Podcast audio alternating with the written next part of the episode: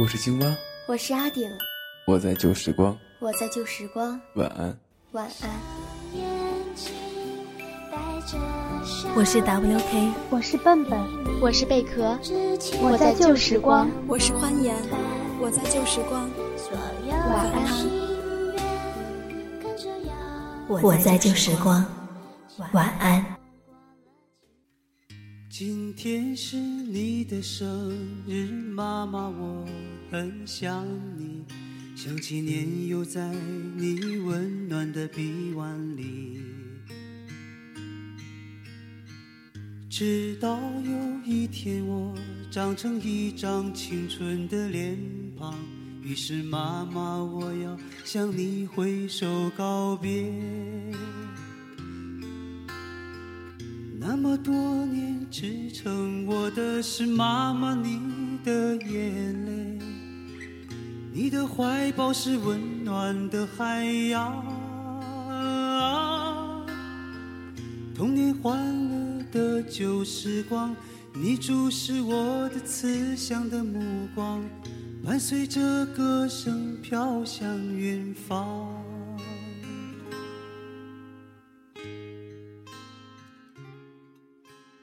亲爱的各位，大家晚上好。今天是五月八号，母亲节，所以阿顶呢，首先祝全天下的母亲节日快乐。那么今天晚上的晚安旧时光，我们谈一下母亲吧。母亲对于我们来说代表着什么呢？是胚胎时期的子宫，是哺乳期的乳房。是成长期温暖的怀抱和无微不至的关心。我想是这样的，我们享受着母亲的爱的时候是那么理直气壮。母爱是理所应当的吗？今天晚上想分享一个故事，叫做《母爱是一场重复的辜负》。也许你听了之后会有一些新的启示，我们一起来听听。可我却不能陪在你身边，妈妈，你等我回家，是否望眼欲穿？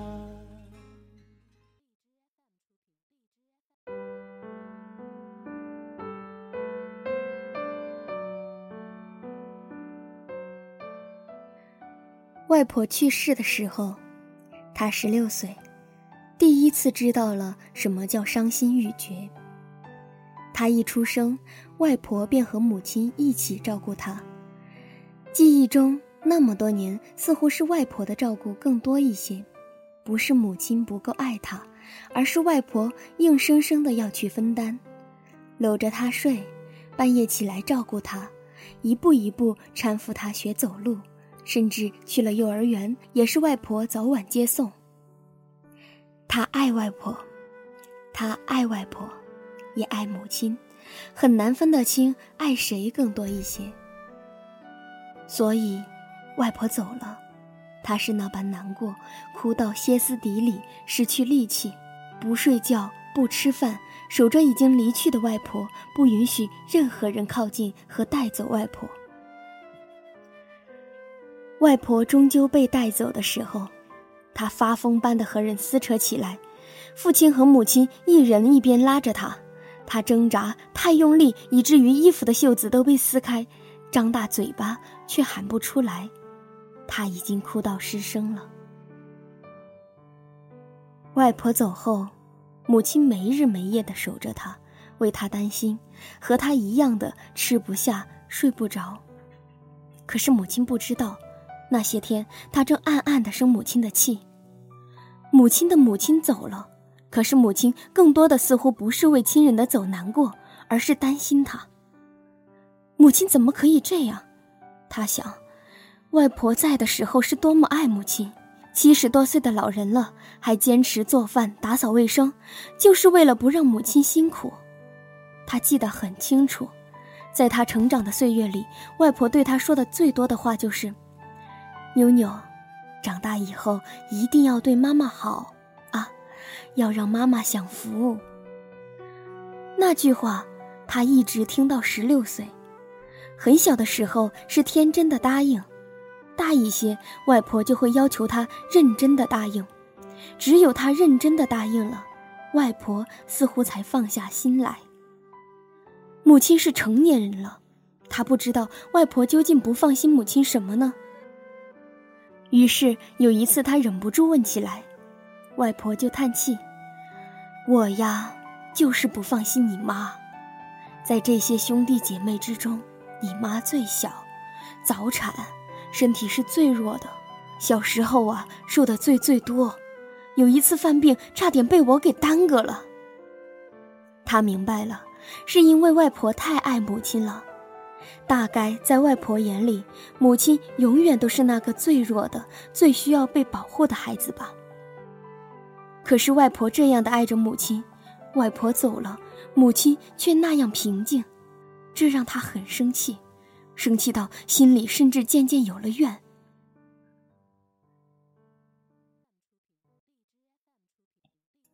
对于他的疏远，母亲是不安而忧虑的。开始只当他是为外婆的去世而难过，对他越发的好，甚至有一点讨好他。可是母亲越讨好他，越觉得母亲对外婆的薄情。那天他再次沉默着，将母亲放在他书桌边渐渐凉掉的牛奶端出去后，他感觉到母亲哭了。一刹那，有些悔意，毕竟。母亲对他是足够的好。然后那天晚上，他睡下后，听到母亲悄悄地走进来，他不想跟母亲说话，闭着眼睛装睡。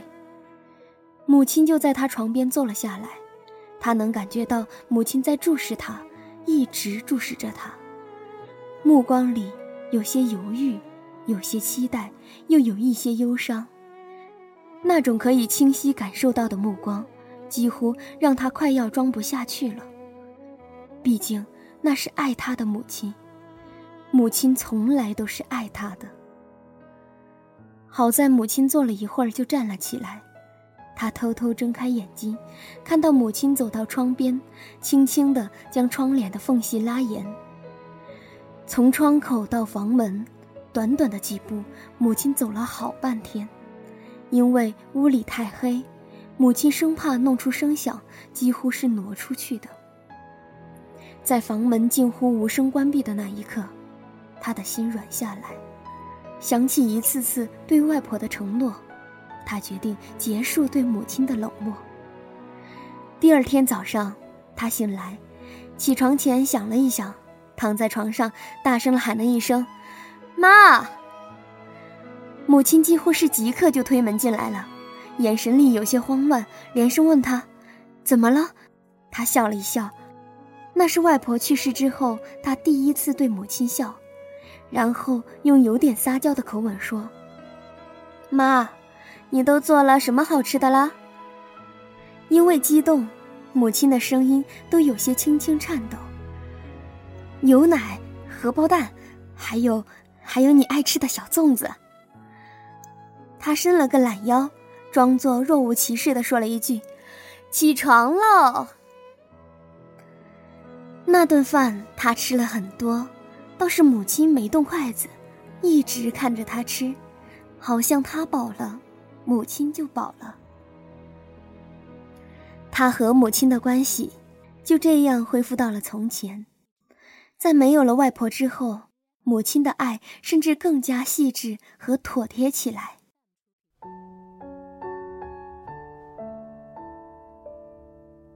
高三，他学习最紧张的一年，最后冲刺的几个月，母亲明显的消瘦。忽然发现母亲的头顶中心的位置钻出了一些杂乱却清晰的白发，他看着那些参差而清晰的白发，愣住了。那天晚上，他突然像个小孩子，坚持要母亲和他一起睡。母亲嗔怪他：“你这孩子。”他嘻嘻的笑道：“妈，我答应过外婆，以后啊一定要对你好。”那是外婆走后第一次，他对母亲提起了外婆，母亲突然就哭了。他和母亲再无隔阂了，就这样被宠着、呵护着，她长成快乐明媚的女子，毕业、工作、恋爱、结婚，人生一帆风顺。婚后半年，她怀孕了。在她怀孕的那年，刚刚五十岁、事业依然正好的母亲坚决办理了内退，要照顾她，就像当初外婆要照顾母亲那样。三个月产假过后，母亲坚持要自己带小宝，晚上也要带着小宝睡，不让他受那份午夜三番四次爬起来给孩子喂奶的辛苦。转眼，小宝一岁了。小宝很依赖母亲，就像他当年依赖外婆一样。初夏的时候，单位组织了一次拓展训练活动，活动有一个项目叫“心路历程”，其中有一个小测试，教练让每一个人将自己的手指比喻成生命中最重要的人，五个手指分别代表了女儿、母亲、父亲、自己和一个最好的朋友。外婆不在了，他没有兄弟姐妹，所以就这样排列了。然后教练要求压倒第一个手指的时候，他选择了他选择了代表朋友的小手指。毫无疑问，在友情和亲情之间，他选择了亲情。下一个，他却为难了。母亲、女儿和自己，似乎都是不能失去的，可是活动却要求必须压倒。万般为难，他选择了父亲。女儿还小，需要他的照顾，没有父亲，他也会照顾母亲。再后来，他迟疑的时间更久，终于，他选择了自己。即使他不在，母亲也可以照顾女儿。原来，在他的心里，他爱母亲是胜过爱自己的，这让他很欣慰。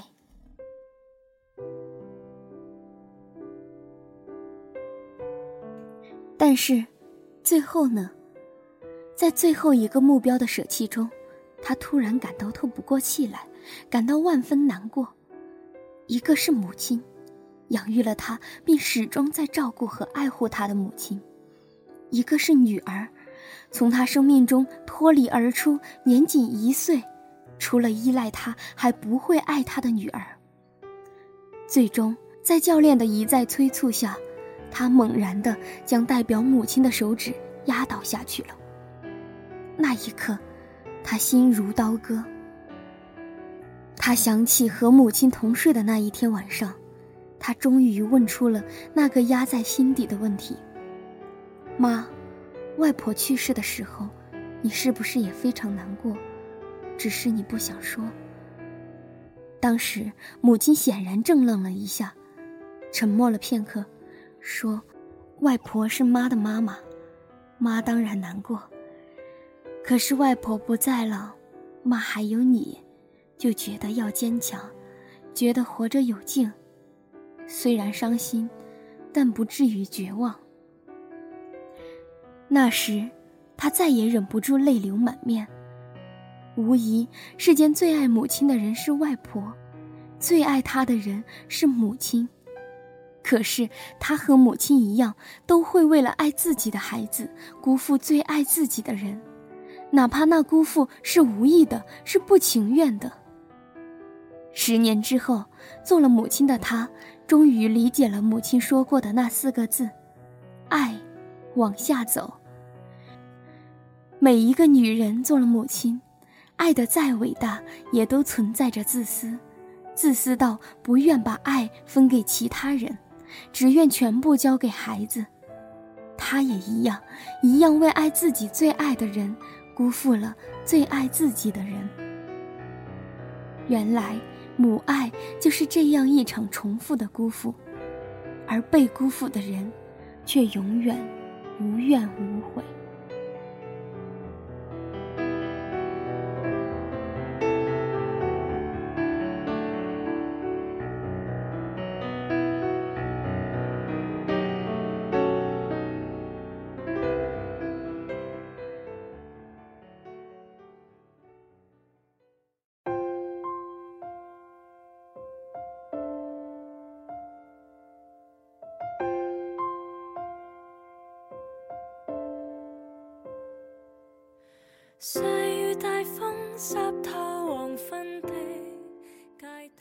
这个故事讲完之后，我有一些难过。母亲这个角色在我们的生命中太过重要，陪伴的时间太长了，以至于有时习以为常，忘掉母亲。也许你吃到好吃的，想到的第一个是和朋友分享；也许看到好玩的，会先想和恋人一起去体验一下。更有甚者，就像文中，如果在儿女和母亲之中选择的话，那个首先被选择的一定是儿女，而被抛弃者还心甘情愿。今天是母亲节，讲这个好像不太好，只是我想对自己和大家说，趁我们还有时间，多回家陪陪父母吧。而现在回不了家，也请给母亲打一个电话去。告诉她，妈妈，我永远爱你，母亲节快乐。